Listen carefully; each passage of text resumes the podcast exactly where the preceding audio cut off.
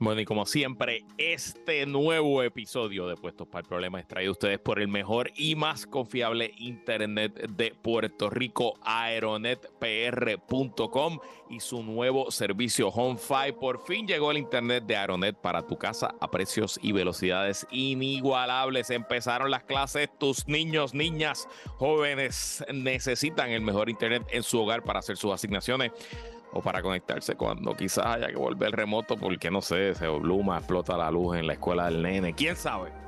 Lo importante es que tú necesitas el mejor internet y para tu casa el mejor internet lo tiene aeronetpr.com. No esperes más y llama ahora al 787-273-4143. 273-4143. Visita homefive.pr para que conozcas más detalles del servicio y recuerda que con Aeronet puedes hacer todo el proceso por internet sin hablar con absolutamente nadie. Los planes para el hogar comienzan en 49 dólares al mes y el servicio ya está disponible en casi todo Puerto Rico.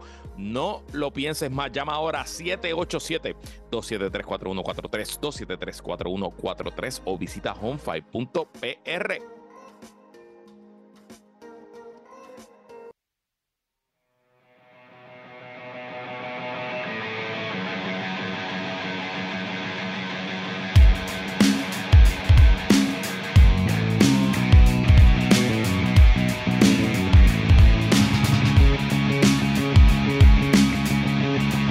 Amigos, bienvenidos a Puestos por el Problema.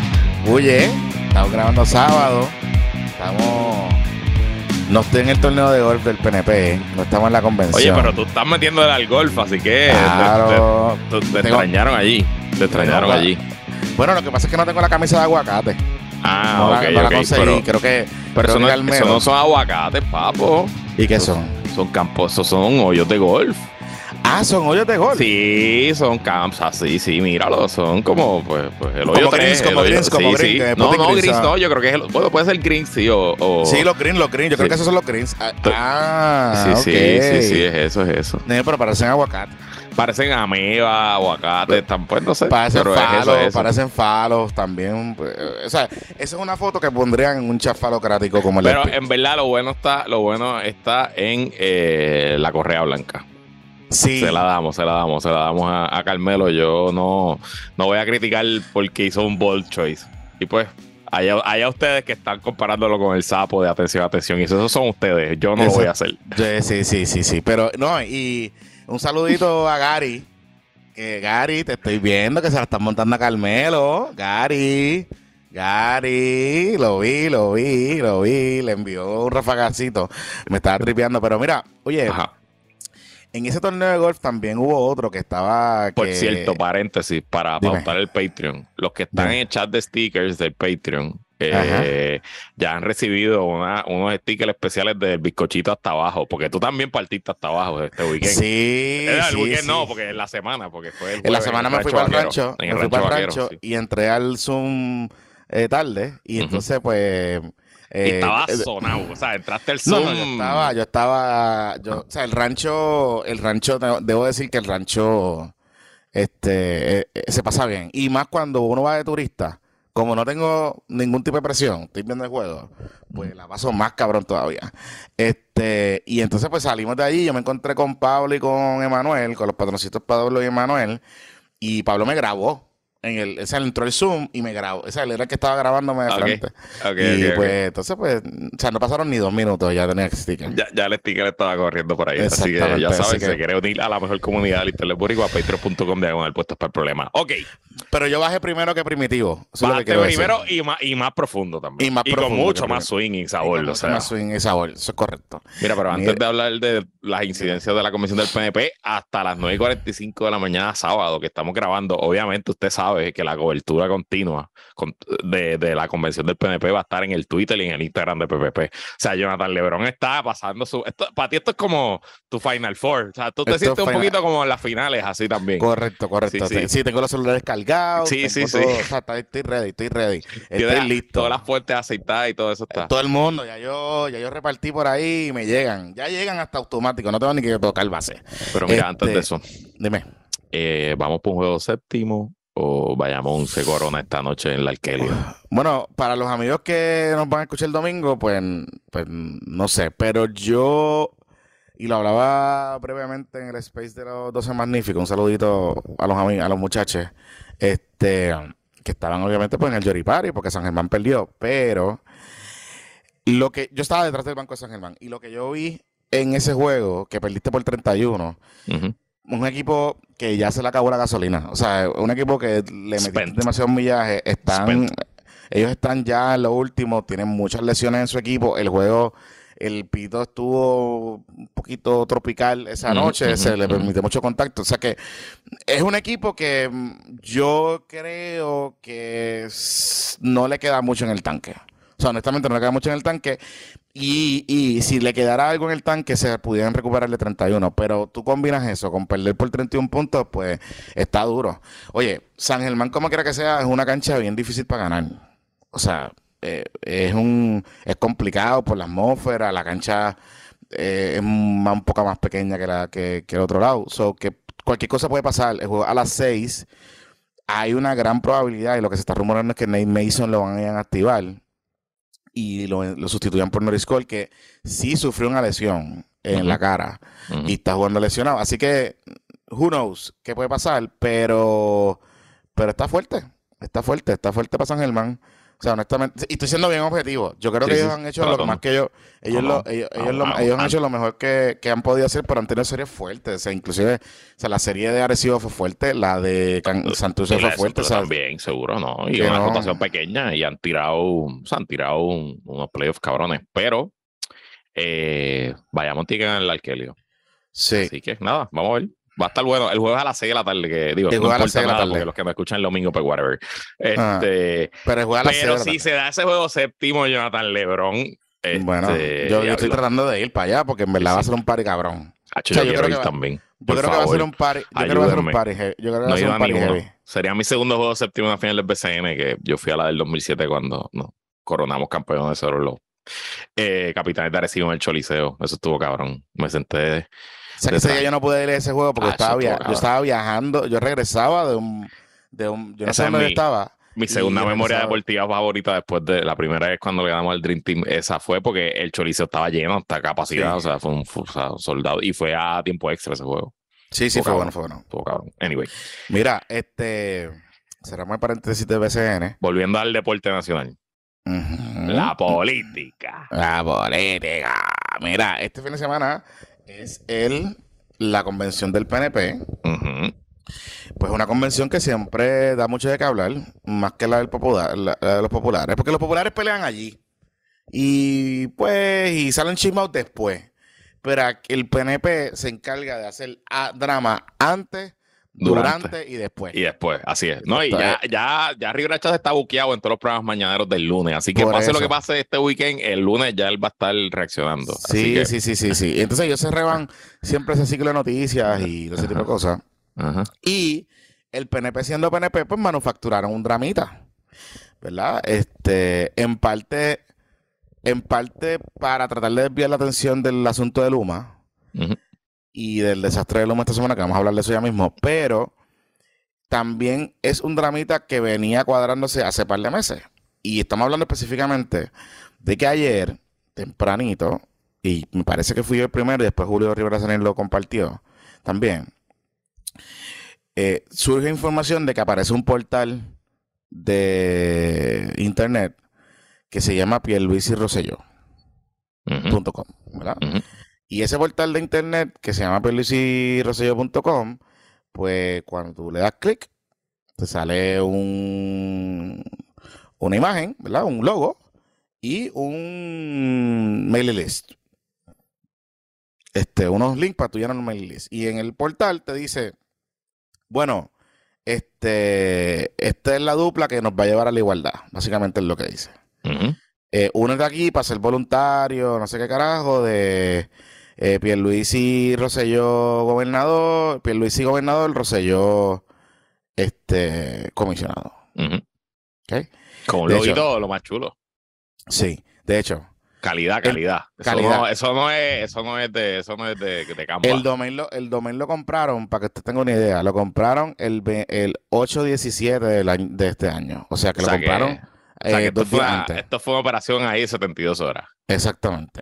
Y en verdad es un landing page bastante Eh, sencillo. Es un landing page con form y ya, que me apunté. Sí, sí. Estoy ready, ya me apunté para recibir. Quiero ver quién me va a mandar mensajito de texto ahora en adelante. A ver. Exactamente, Ajá. exactamente. Y lo hicieron bien porque el holder y el domain eh, un proxy para que no Sí, sepamos está quién Domain by Proxy. Esos son Sí, sí. 9.99 más en GoDaddy. No es ninguna ciencia. Ajá. Exactamente, exactamente. Y de Godot te dice, ¿quieres ser privado? Y tú, Ajá. sí. Sí, ¡pam! sí, son 9.99 más. Exacto. Exacto. Así que ahí estamos. Entonces, eh, se registró y, oye, y te voy a decir algo. Yo hice todo este research, yo estando en el aire a las 6 de la mañana. Eh, y nada, lo publico, lo, subo al Patreon también, lo comparto con los muchachos, etcétera.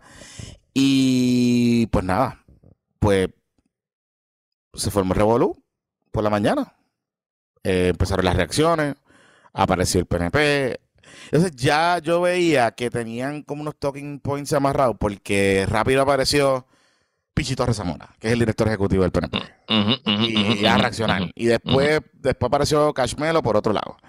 Y entonces rápido la reacción fue, no, no, no, eso no es del PNP, nuestro candidato a la pero todo esto se une a que eh, a la misma vez que está saliendo la noticia, eh, o sea, está saliendo, se está regando el website, sale la noticia de que Ricardo Rosselló va a participar pa- en la convención. Exactamente. No va a ir en persona, pero va a compartir virtualmente en un foro que va a estar Pierluisi, el gobernador Pierluisi. Correcto, Y a correcto. eso súmale que en la entrevista en profundidad que Pierluisi le dio el lunes a Gloria Ruiz Cuila en el Nuevo Día, una entrevista de tres páginas, eh, Colaron una preguntita. y. Pierluisi habló bien de Rosselló. Y dijo, Correcto. hay que reconocerle que está trabajando por la estadidad. Eh, Por la exacto. estadidad. A la estadidad. Eh, Exactamente. así que ese es todo el contexto, ¿verdad? Continúa. Exacto. Y ese, y esa entrevista de, esa entrevista de Pierluisi, hay varias cosas que pasan en esa entrevista que han pasado un poquito por debajo del radar, pero, pero, pero, pero, tengo que ponerlo también en, en contexto con un Buenos Días Puerto Rico que hubo esta semana de Tomás Rivera Chats, que como que le tira y como que reacciona a la entrevista. Y, se, y hace unos comentarios, particularmente con el asunto del plebiscito criollo, que parece que eso, ese es el tema que está como que causando un poquito de, de, de fricción. ¿verdad? En, Sí, porque en- en- En el lado puro y duro estadista, me imagino que le están poniendo presión a la fortaleza de que convoque el requisito, que el plebiscito que tiene la ley eh, Exacto. y que no espere por nadie. exactamente, exactamente. Exacto. Ajá. So, y, eh, y vamos, pues, eso lo le menciono porque todo eso tiene una respuesta y unas cositas que están pasando. Este, ok, voy un poco más para atrás. Hace algunos meses, yo te diría que más de seis meses, a mí me llegó una información que en ese momento yo no le presté mucha atención porque yo decía, "Ah, coño, nah, yo no, No puede ser, no puede ser. no puede ser, no creo que, o sea, ¿por qué carajo va a ser esto? Y en aquel entonces, lo que me habían comentado era que la fortaleza, pero no la fortaleza, Pierluisi y su equipo cercano estaban backchanneling y como que suavizando su stance con Ricardo Rosselló Ok. y que ha- habían habido algunas conversaciones y que la cosa estaba como que un poquito, como que estaban medio, como que se enviaron un mensaje, hola, ¿qué hace? ¿Me entiendes? Tú sabes, como que ajá, ajá, es, ajá. ese tipo de cosas. Y que parece que la cosa estaba como que un poquito media inclusive, que habían habido una- unas instrucciones específicas a Carmen Feliciano allá en AFAB, en AFAB no, en Prafa, para que como que el muchacho, tú sabes. Y en aquel entonces yo digo, bueno, pues hace todo el sentido, hace un poco sentido desde la perspectiva de que como Ricardo está haciendo, está siguiendo el mismo game plan que él ya hizo con Puerto Rico ahora vez, que es eh, moverse, hacer un grassroots organization, entonces recopilar emails, organizar la gente, toda esa cosa, y eso lo utilizó como un springboard para su candidatura eventualmente. Lo mismo él está haciendo con la delegación extendida en Estados Unidos, que es esta cosa de que él se está reuniendo con gente afuera, que está cabildeando a los niveles de los distritos para la estabilidad, o supuestamente, y todo ese tipo de cosas. Él hace plan, plan, ruta, plan que tiene Ricky, que todos sabemos lo que está haciendo y que él es el que lo lidera. ¿Verdad? Que los demás delegados, que son medios morones, pues no están metidos ahí. Esto es más como Ricky, pues Ricky ha metido a par de gente ahí. Anyway. Ya, ya. ¿verdad? Ese, ese es el asunto. Y yo pens y yo digo, bueno, pues, si yo soy Pipo y veo que eso está pasando, pues yo pensaría que este se está preparando de nuevo para hacer un ron eventualmente a algo.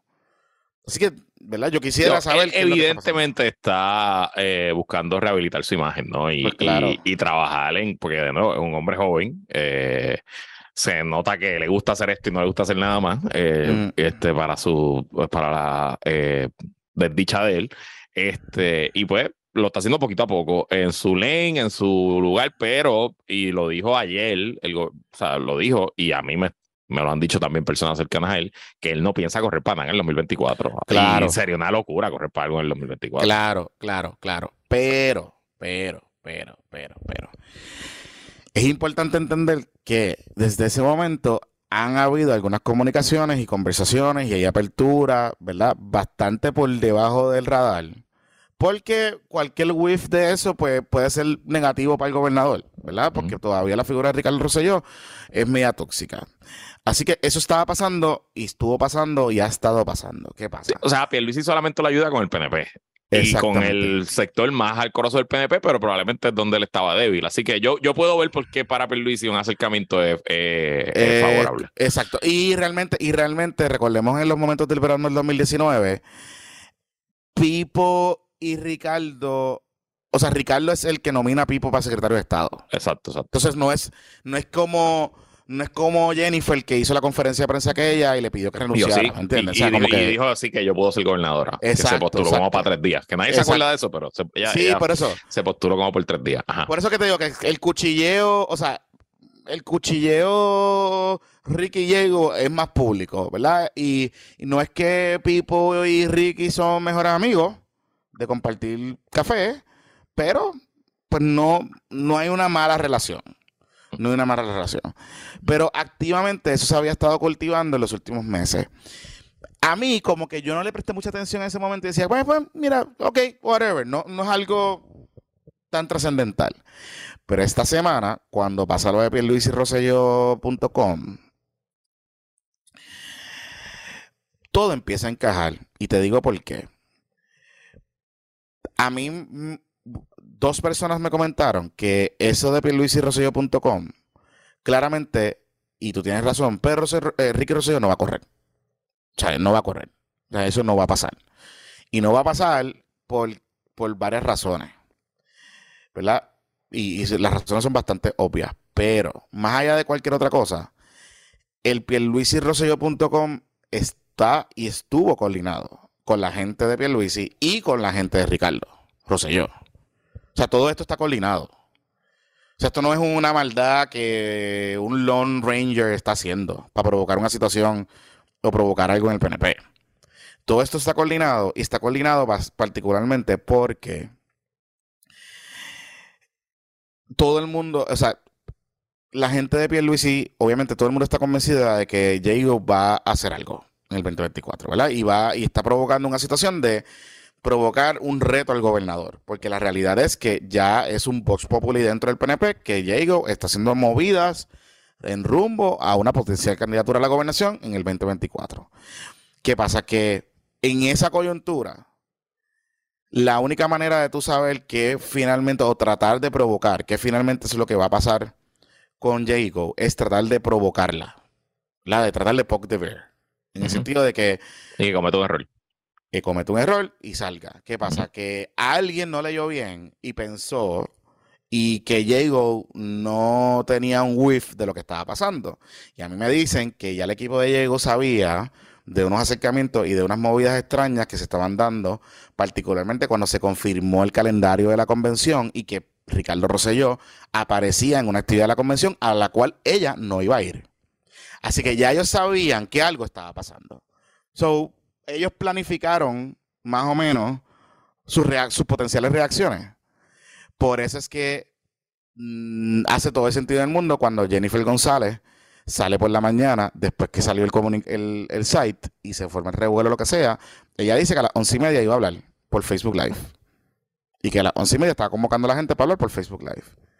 Y pues todo el mundo empezó, la, ¿sabes? La especulación importante, y todo el mundo. Importante eh, ese, ese Facebook Live. Eso fue evidentemente una reacción al, al, al Exactamente. Yo no, yo según yo te escucho, tu teoría es que esto es un false flag que la misma gente de Pierluisi sacó este website. Claro, y por eso es que, y a, y a, lo- y a la pregunta que me hicieron en algunos, algunos amigos patroncitos, eh, particularmente en el chat de la Resistencia, que me estaban, o y con razón, me estaban cuestionando por qué le estamos dando atención a este claro misinformation o false flag. Y la razón por la que, la, porque, por la que se publica es porque cuando yo hago los connecting the dots de información que yo había estado recibiendo en los meses anteriores, veo que esto no es tan, no es un Lone Ranger y no es una operación necesariamente de misinformation. Es un false flag. Pero es un false flag con todo el sentido del mundo. Pero- de hecho, Es que yo no estoy tan convencido que es un false flag. Yo por creo que es alguien que quiere joder con el PNP. Y, y lo que está saliendo hoy me, me da más por ese lado.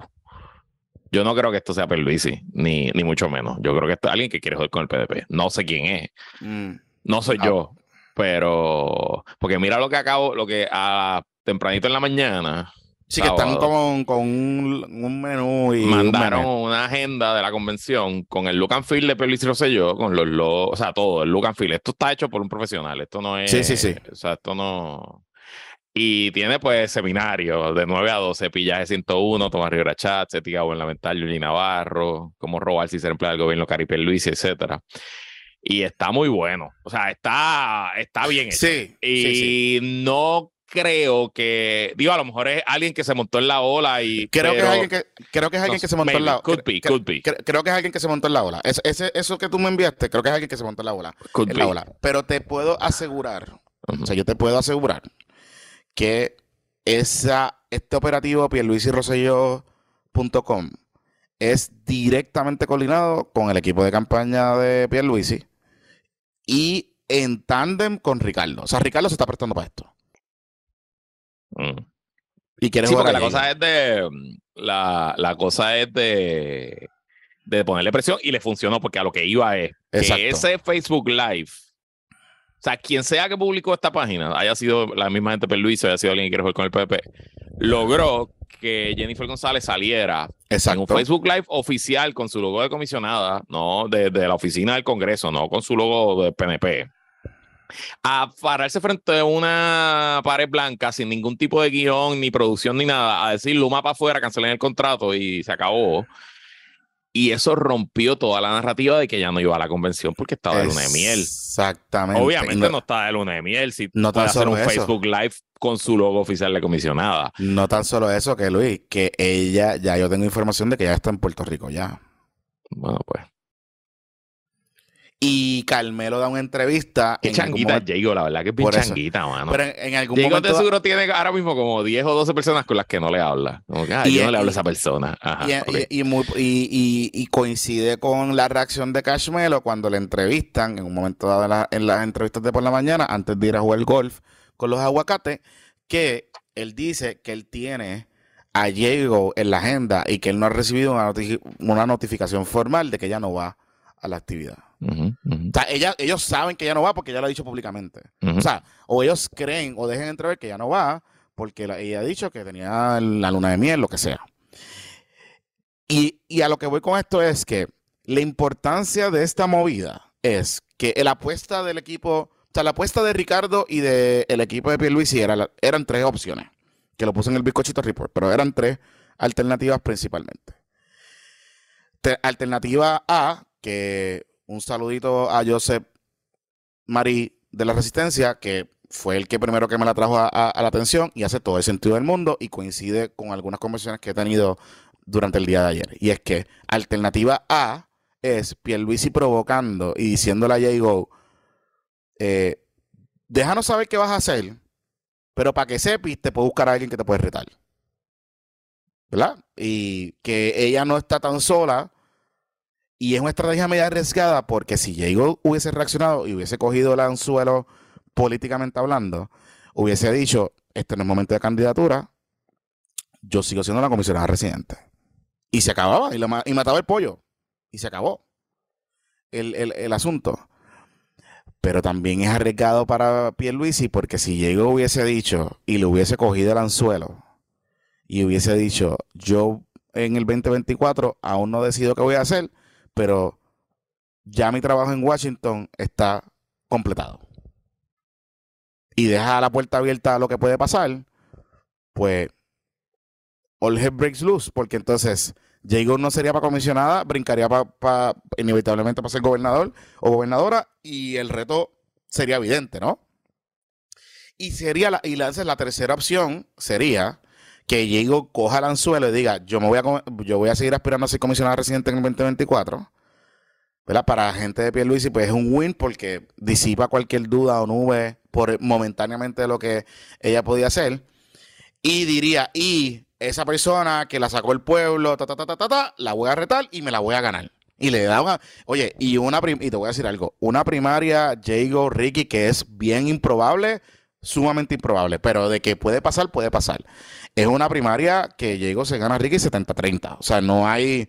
O sea, lo va, este, lo va a barrer. Lo va a barrer. Pero en cualquiera de los tres escenarios, Pierluisi se arriesga, y es una de las cosas que, se está, que, que ellos estaban entendiendo ayer. Pierluisi se arriesga a molestar a gran parte del partido que quiere a Diego y que Diego todavía es la carendona de los muchachos. ¿Me entiendes? Entonces, porque van a decir, pero mira este cabrón, como que, ¿sabes? ¿Por qué le está jodiendo a la, a, la galletita de nosotros? A la, ¿sabes? Recién casada, muchacha, ¿sabes? Como que no, no, se, no se va a ver bien. Y Pierluisi tiene unos problemas serios en la base. Muy serios en la base del partido. Así que está interesante y creo que contesto un poco la pregunta que me hacían, ¿por qué darle importancia a una operación como esta? Porque tiene algo de relevancia, tiene algo de importancia y es evidente que el, esa conferencia de prensa, esa Facebook Live de Jago, de lo de Luma y de reaccionar a lo de Luma, etcétera, pues en parte es reacción a, al pierluisirrosario.com.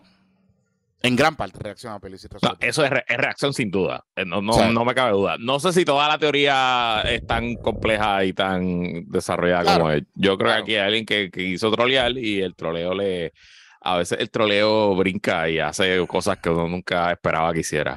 Mm. Este, Y obviamente tengo que mandarle un saludito a Carmelo Ríos, em, que pues ya me achacó la página a mí. Este, vamos a leer lo que le dijo al Nuevo Día. Me parece muy curioso que la página que suben hoy tratando de crear esa división, quien primero la sube es el sobrino del ex gobernador Aníbal Acevedo Vila.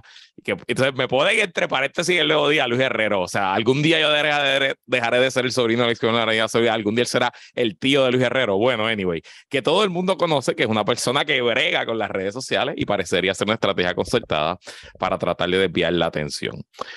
Dijo el secretario general, quien afirmó que en el 2024 el PNP logrará ganar las elecciones generales sin primarias. Yo eh, he hecho muchas maldades en mi vida, sobre todo alrededor de convenciones. Este, una de mis favoritas, que no fui yo el que la hice, pero fui parte de, la producción. Este, hubo una convención del PNP en el Caribe Hilton. Fortuño era gobernador. Ajá. Puede, haber sido 2011 2012, no recuerdo cuál, cuál fue. Eh, y nosotros, esto es por joder, esto no salió en ningún sitio, esto es solamente para generar caos. Eh, nosotros mandamos un crew de gente que no éramos nosotros este, a pasarla bien, a janguear en el lobby por la noche. Y luego de que ya el party había wind down, como a las 1 2 de la mañana, ese corillo tenía 600, como 600 flyers. Era, era como unos brochurcitos una, para tirarle bajo de las puertas que decían, Lucete quiere regia en la asamblea, aprovecha este voucher para un 15% de descuento en el spa del hotel, qué sé yo qué carajo. y la gente fue al spa del hotel. Y obviamente le explotaron las llamadas al spa del hotel y, y de qué sé yo, de, de hacer, de, ir a hacerse el pelo, de hacerse la, la jodienda. Este, y como que creo que tuvieron que poner un post en Facebook como mira para que sepan que los, el, el, PNP no está cubriendo ningún descuento de ningún, o sea, pero eso son, eso son boberías, ¿me entiendes? Eso no, no, le hicimos daño a nadie, no pasó nada y siempre se hacen este tipo de cosas. y soy fan de quien quiera que hizo Rosselló eh, soy fan, lo hicieron muy bien, está súper nítido, así que pues honrado de que me lo atribuyan, pero puedo, puedo juramentar ante cualquier autoridad judicial o celestial que sí, lo yo puedes poner, no tengo, lo puedes poner, puedes hacer una declaración jurada. que- no tengo absolutamente nada que ver con esto, pero pues le agradezco, agradezco la atención y que siempre piensen que todas las cosas nítidas que se hacen en Y internet yo las sé- hago yo.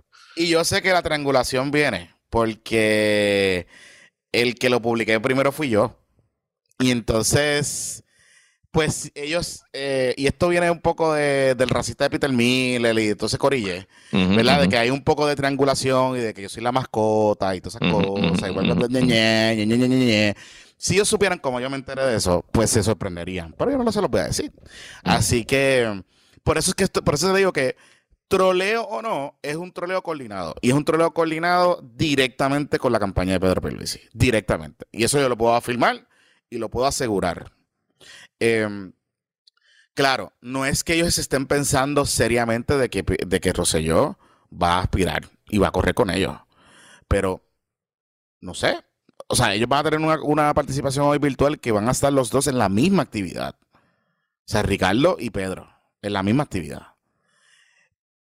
Who knows qué pueda pasar ahí, ¿verdad? O que puedan dejar entrever en esa, en esa, en esa actividad. Lo otro es, lo otro es que, y esto es a los amiguitos de Pipo, tengan mucho cuidado con estar inyectándole y metiéndole cosas en la cabeza a Ricardo.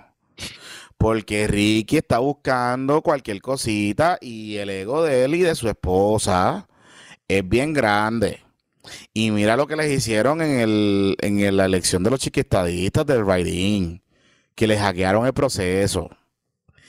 Y le metieron 60 mil, creo que así 60 mil votos, ¿verdad? Algo así fue, una Yep. cosa así. Sí, sí. Este, así que cuidado, muchachos. Cuidado, porque le pueden inyectar, le pueden meterle en la cabeza cositas. Y, tenemos el clásico escenario de que los pacientes están corriendo, eh, administrando eh, Por eso, por eso te digo, por eso te digo, por eso te digo, suave, suave con, Sí.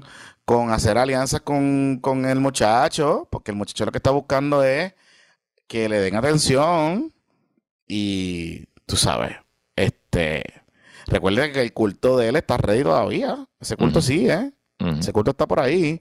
Y ese culto tiene un poquito más de reivindicación, porque como no ha pasado nada después del verano de 2019 Ujú, y ujú, lo de Wanda y todas esas cosas, pues se sienten un poco más empoderados de lo que está pasando. No, y ya Así- Ricky ha venido a Puerto Rico y, y Beatriz también y no ha pasado nada y no, no los han eso, vapuleado ni, ni los han sacado eso- a tiros del aeropuerto. Así que ellos están poco a poco digo, en Por el eso proceso. te digo, por eso, te- yo, por eso les digo a los muchachos, cuidado, cuidado, cuidado, porque puede ser una situación que les puede salir el tiro por la culata. Les puede salir el tiro por la culata. Así que, nada, eh, eso por ahí. Pero ¿tú sabes quién salió? Luisito Marí. ¿Quién salió? Carlitos Mercadel. Parece que Mamerrito está buscando. Ah, sí. Bueno, él, él- él siempre ha- se ha proyectado como posible candidato a algo. Así que Bueno, él siempre, eh, el rumor era que él quería coger como para el Senado o algo así en un momento dado y whatever, y por eso él estaba bien activo en los programas de pelotadura y por ahí, qué sé yo. Pero esta semana, a la misma vez que salía lo de Pierluisi Rosselló, nosotros recibimos una notificación a través de la cuenta de Puestos por Problemas que una cuenta que decía Carlos Mercader para comisionado nos estaba siguiendo. Y cuando yo entré, dije, hmm, qué interesante esto. para Ellos es comisionado. Para comisionado. Bueno, también puede ser así como un candidato para meterle presión a Jago, lo misma, la misma movida que con Ricky. Puede ser, puede ser, pero, pero el, el Carlitos Mercader es, Mamerrito es republicano. Mm, Tenía entendido, no sé si, No no, sé. sé. no sé, no, no sé. sé, no tengo idea. Me- pero supuestamente es para hacer una dupla Mercader, este, Jago. Oh, ok, o sea, sería la. Sí. Ah, que llegó corra para la gobernación y él, sea, Exacto, él sea el sucesor. exact- ok. Ah, pero eso no le va a gustar a Lefran Fortuño. Claro que no, y No. no, y no, no- y no le va a buscar a par de gente, No, no, no. a par de gente. Lo interesante de todo Pero esto, Mercadel está en la convención. yo no sé, Ah, ok. yo Mm. no sé, no sé, pero Mm. cuando tú entras al, al link, el link te lleva, y esto nos lo señaló eh, una, una, cuenta en Twitter que está haciendo un newsletter, parece de cosas eh, de Washington. Eh, y tú, tú, entras al link y te lleva un mailing list de Mercader. O sea, más allá de, más allá de que es un fanpage. Ah, sí. Ah, pero te lleva un mailing list de verdad. De verdad. De verdad. Ah. De verdad. Sí, sí, sí, sí, sí, sí, sí, sí, sí. De verdad. Y eso es lo que está bien curioso aquí de todo esto. Em, de hecho, la cuenta le está tirando a Ricardo Rosselló. Cuando tú entras a Twitter, ponen el video de Ricardo Rosselló cuando le está renunciando. Y un tweet así como que no permitamos que el deseo de algunos afecte a Puerto Rico. Enviemos a Carlos Mercader a Washington DC.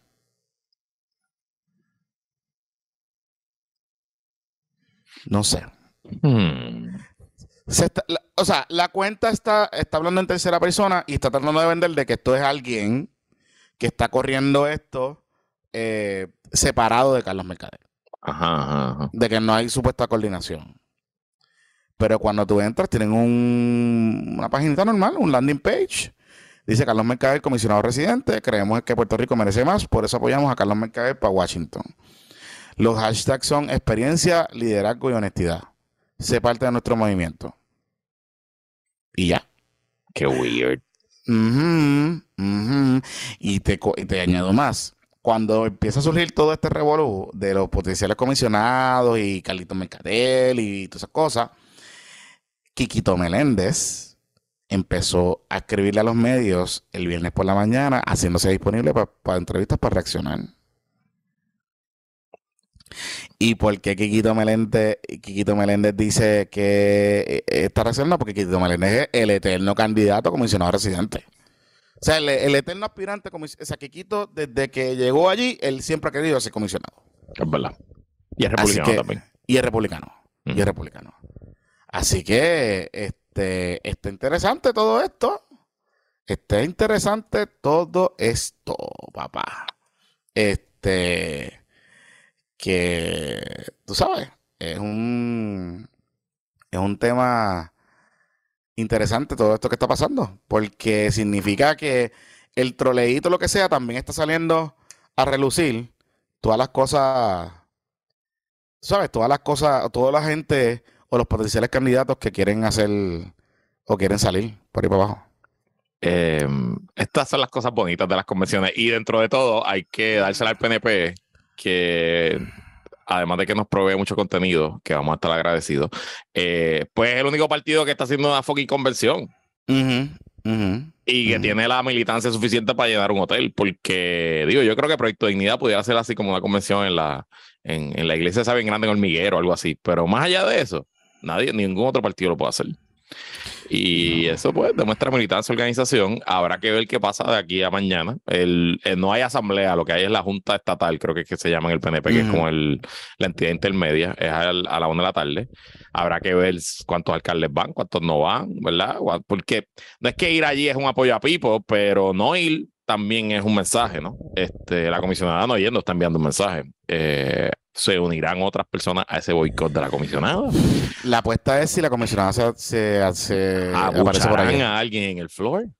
Pero entrará eh, una batucada de Jordi Navarro, todo eso y mucho más. Lo discutiremos en el PPP del martes porque no va a pasar antes que, que grabemos esto. ¿Tú crees que la comisionada se aparezca? O sea, tú, como estratega político, ¿tú le dirías a la comisionada que se apareciera?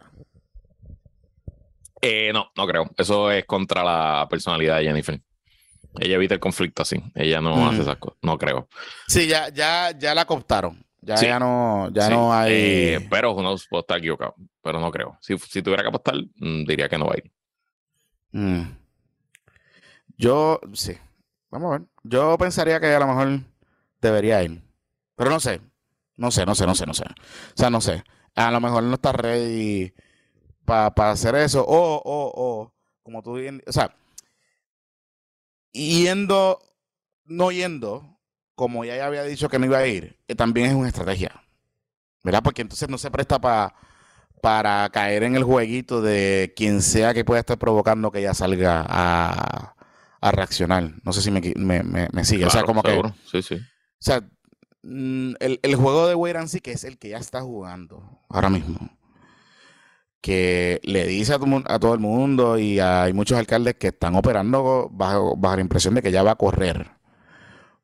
Pues entonces, tú sabes, está curioso, está curiosito todo esto que está pasando. Así que vamos a ver. Vamos a ver. Vamos a ver. Hacemos la Eh, pausa. Vamos a hacer la pausa. Y no será la última que hablar, no será lo último que hablaremos de la competición del PNP. Estoy seguro que en el episodio del martes habrá más Oye, temas que habrá más temas que cubrir. Ese es José Aponte, ¿ah? ay, ay, ay. Bajó, Bueno, bajó, bajó, bajó, y bajó, caminando no. para el frente. O sea, No, y, y yo te puedo decir que José Aponte le mete, le mete, lo- le mete los ejercicios. Sí, ah, de o Este, sea que él está fit. Sí, sí, sí. Ah, está bueno, fit, él pues está hacer, está hacer. Sí, yo, le he entrevistado un par de veces por la mañana y está haciendo ejercicio, este, caminando, caminando, igual que Connie sí. Varela, que se mantienen activos y eso sí que me Muy bien, muy bien. Sí, Esa es la sí, clave. Esa es la clave. Sí, sí, sí. Dale, vamos a hacer la pausa, vamos a hacer la pausa. Bueno, y hoy le damos la bienvenida a un nuevo auspiciador de este PPP. Hablo de un servicio particular, poco común en Puerto Rico, que ofrece la compañía Mi Delivery PR. Mi Delivery es mucho más que una compañía de delivery. Ellos se especializan en hacer compras en Costco y en otros lugares para compañías e individuos, ya sea para el día a día de tu restaurante, de tu barra. Ellos se encargan de que lo que tú le pidas lo tengas a la hora que lo necesites para comenzar tu día, ya sea para organizar una fiesta, ya de corporativa, un party o para cualquier otro asunto. En nuestro caso, ellos nos ayudaron en el Christmas en July con la compra en Costco y también nos ayudaron con la transportación. Ellos fueron parte integral en que la transportación llegara a tiempo, nos consiguieron un descuento y por eso están hoy aquí de auspiciadores. Añádele tiempo a tu día y permite que mi delivery haga el trabajo duro por ti. Compras de Costco customizadas para negocios, restaurantes, barras, familias, lo que tú necesites. Comunícate con mi delivery por WhatsApp al 787-903-2131, 787-903-2131 o búscalos en todas las redes como mi delivery PR. Gracias, mi delivery, presentadores de este puesto. Para el problema Regresamos, amigos. Estamos aquí en Puestos para Problemas. Gracias por estar con nosotros. Mira, eh, ¿se te quedó algo de la convención? ¿Se te quedó un tema? Era este Luis. Tú sabes que Mm. estoy ahora metiéndole un poquito al golf, regresando poquito a poquito. Estamos para entretenernos. Hacemos ejercicio entreteniéndonos también. Y uno, pues, cool. ¿verdad? Estamos poco a poco ahí y la pasamos bien. Em, pues el PPNP hizo un torneo de golf. Que esa es la famosa foto de los aguacates o los greens de, De Carmelo. Ajá. de Carmelo, ajá, de ajá. Carmelo, ajá. Y entonces, ¿qué pasa? Que me llegó una foto de que habían varios participantes, qué sé yo, y estaba allí, parece que jugando Bruce Willis Maceira, Ok. ¿verdad? Ajá. ¿Qué pasa? Que Bruce Willis Maceira, la foto que me llega es él mostrando una bola de golf Con su eh, nombre grabado o el nombre de su compañía o De la bufete, lo de que él. sea, Ok, de la empresa de él. MS, qué sé yo, Maceira o qué sé yo, whatever. Anyway, este. Y yo, pero mira, entonces, yo digo, oye, yo no sé, yo nunca he visto jugar a, a Maceira, a lo mejor juega cabrón y no bota bolas y. Pero si tú eres un pro, tú vas a botar un par de bolitas en el campo. Vas a botar un par de bolitas que no van a aparecer.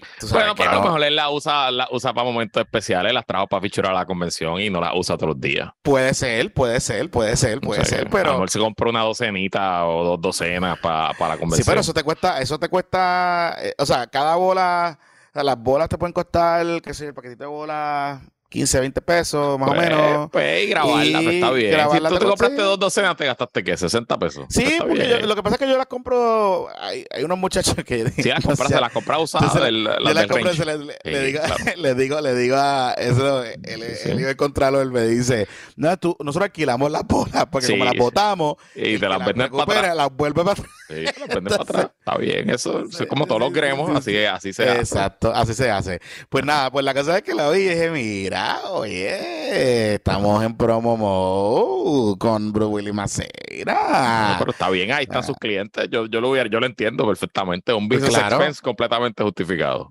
completamente justificado, exactamente. Si, si Paquito le pide evidencia, se sube la foto y ya está. Mira, no, que estoy aquí haciendo networking. Correcto. Pero me llama la atención porque no sé si él está de alguna manera u otra metido, porque escuché algo estos días con este revuelo de Global Ports y el puerto de San Juan. Ok. Bueno, pero fue director de puertos, ¿no? Digo yo, tendría sentido contratar que Global Ports lo contrate. Claro, claro. y, y no solo eso, que de alguna manera u otra él ha trabajado con unos cabileros que en su momento intentaron traer unos operadores también al puerto de San Juan. Así que, no sé, me, dio la impresión y dije, mm", digo, o sea, si se da el palo de la transacción de Global Ports, pues esos business expense de las bolas de Bruce Willis Maceria, pues, ¿me entiendes? Le saca tres veces lo que costó la bola o más. Pero, pero está interesante, está interesante. De hecho, estamos cuadrando algo para hablar de esto. Hay mucho, hay mucho drama, mucho, hay mucho drama, mucho cuchilleo, mucho, cuchilleo, mucho cabildeo de alto calibre. Cuchilla leer, cuchilla yo, sé, yo, sé, bastante, yo sé bastante, pero lo dejamos para cuando hagamos ese episodio. Pero es cuchilleo y es cuchilleo de niveles altos. sí, sí, sí, sí, sí, Esto no son esto no es una pelea de líderes de barrio. No, no, ajá, Ajá. Y, me, y, hay cuchilleo y hay muchos chavitos de, de los dos lados. De los dos sí, sí, sí, sí, sí, de ambos lados. Aquí no, hay, aquí, no hay, aquí no hay gente buena. Aquí esto no, es, esto no es David versus Goliat, esto no, es aquí que están desplazando. No, no, no, no, no, no, no, muchachos. Estamos, esto estamos, porque las pobrecitas compañías de crucero también están. Sí, las pobres, las pobres, las pobres compañías de crucero. Sí, seguro, seguro. Sabemos lo de ustedes. Sabemos de ustedes y sabemos quiénes son los portavoces, amigues. Pero nada, hablamos de eso después. Mira, este, eh, esta semana fue una semana jodida para Luma. Digo, llevan, teniendo unos uno, un problemita. Pero esta semana, pues, la cosa se complicó bastante para Luma. esto lo hablamos aquí. Eh, si buscamos los episodios de agosto del año pasado, que había, estábamos pasando por un periodo complicado para Luma. Esto va a ser cíclico. Viene el verano, aumenta la temperatura, el cambio climático lo va a hacer peor, el sistema es una mierda, la demanda sube y va a causar problemas. Esto va a pasar todos los veranos, todos los veranos, todos los veranos. Luma se tiene que dar cuenta de que le va a pasar y en vez de estar en el fucking bunker mentality que están, porque están completamente anonadados, mirándose entre ellos, diciendo, ay, nos están atacando, eh, ponerse a comunicar y a trabajar y hacer las cosas como, como quieran, porque esta crisis política de ahora, yo presumo que mientras más nos alejamos del verano, pues van a mejorar los apagones y la cosa va a bajar hasta el verano que viene. Pero en cualquier momento se puede salir de las manos. No porque Luis lo diga o porque Diego lo diga, porque la gente se encabrone. Eso es lo que puede salirse de las manos. O sea, se le va la luz, cabrón, se le va la luz a los populares, a los PNP, a los independentistas, a los, o sea, a todo el mundo, a los victoriosos, a los de dignidad, a todo el mundo se le va la luz. O sea, aquí se le va la luz a todo el mundo. Y yo sé, o sea, y el argumento de que, uy, pero es que yo, ese argumento ya está pasé, Corillo. O sea, ya lo sabemos, la autoridad no era lo mejor del mundo cuando estaba en el sector público. Eh, y esa teoría, ese talking point que también lo usa Ramón Luis, lo usa Bati, lo usan los PNP también, de que es la autoridad y la UTIER, pues ya también ya está trillado. O sea, ya ese, o sea, ya esta gente lleva un año, Corillo. Y votaron a todos los unionados de la UTIER. O sea, ya ese, ese talking point está totalmente trillado nadie está pidiendo que vuelvan a la Autoridad de Energía Eléctrica, salvo ciertos corillos, pero nadie, o sea, la inmensa mayoría. Si tú le preguntas allá afuera, ¿usted qué prefiere? ¿La AEE e o Luma? Te va a decir, ninguna de las dos. ¿Me entiendes? O sea, tampoco es eso. Pero este gobernador que lo dijimos aquí, se amarró con una, con una cadena así, con una cubana, que dice Luma en su cuello desde, la, desde, desde el primer día que entró a la fortaleza, el primer defensor del contrato de Luma ha sido la administración de Pedro Pierluisi. El gobernador mismo con su cara. el gobernador mismo con su cara, porque no, no, fue quemando Fermín, no, no. no fue quemando, no, no, no. El gobernador con su cara y con su boquita de comer es que ha, estado empujando el contrato de Luma. Todo el tiempo. Todo el tiempo. Y entonces, pues, mano, el problema es que lo que pasó esta semana, que fue la famosa conferencia de prensa esta, pues Luma demostró que son medios carlitos de basura. Es la realidad. Y que no les importa mucho lo que la gente piense de ellos. Correcto. De hecho, nos dieron una información muy buena eh, de que ahí la segunda mando es la que menea el bacalao, que ha creado un ambiente tóxico en la alta gerencia y que en parte nada de comunicaciones funciona porque nadie se queda mucho tiempo, porque nadie quiere trabajar en esa mierda de sitio, aunque le paguen 120 mil, 140 mil, 160 mil dólares al año. Y me dicen, y me dicen que el, el, el pájaro de Stensby, aunque es una persona que se ve que no cae bien, porque no cae bien, punto, no cae bien, no cae bien, dentro de todo, no está mucho metido en la gerencia y las veces que he tenido que interactuar con gente en distintos niveles, mm, gente que está allá adentro, me dicen que no está tan, que no está mal, o sea, que no es una persona, pero que esta segunda persona que tú mencionas es la que parece que es el el, ¿cómo es el poder detrás del trono? Y, es la, que corre la operación, la que corre la operación. Este estará pendiente a sus cosas de ingeniería y a sus cosas macro, pero la que está allí, da la cara y da las órdenes, es la número dos. Sí, y entonces ahí hay otro problema grande. Es que honestamente están understaff como están muchas compañías en Puerto Rico. O sea, esto no es un problema de Luma nada más. Esto es un problema de, de shortage de labor. O sea, es la realidad en parte fue provocado por el contrato de Luma. Pues sí, porque nadie los mandó a tener que votar a la gente del hotel. Y a reclutar solamente a lo que ellos querían. O sea, nadie los mandó. Ellos podían, podían haberse quedado con una transición con esos empleados hasta que se venciera el contrato de transición que se vence ahora en noviembre. A nadie los mandó. Esto también fue provocado, o sea, esto fue buscado por ellos. Y en parte también por, la, por las alianzas público-privadas, porque querían salir del UTIER. Volvemos, o sea, esto no es la única razón y justificación porque tú no quieres esos empleados allí en un periodo de transición es porque tú quieres salir, tú odias a Lutiel, tú odias a Jaramillo y quieres salir para el carajo de los unionados. Y esa es la realidad. No me vengan a decir, no, no, no, que esa es la realidad. Entonces, ahora la excusa es que muchos de los empleados que se quedaron no tenían las capacitaciones, las capacitaciones o, las destrezas necesarias para quedarse. Pero es que el reclutamiento lo hiciste tú, caballito. O sea, ¿tú te acuerdas cuando empezó Luma? Que ellos dijeron, no, nosotros vamos a, la gente solicita, entonces cogen unos exámenes, hacemos una entrevista y nosotros le hacemos, le extendemos ofertas de empleo a la gente. Y le vamos a dar prioridad a la gente a la autoridad, pero nosotros vamos a hacer el proceso de reclutamiento. Pues el que fallaste fuiste tú. Te mataste tú mismo, caballo.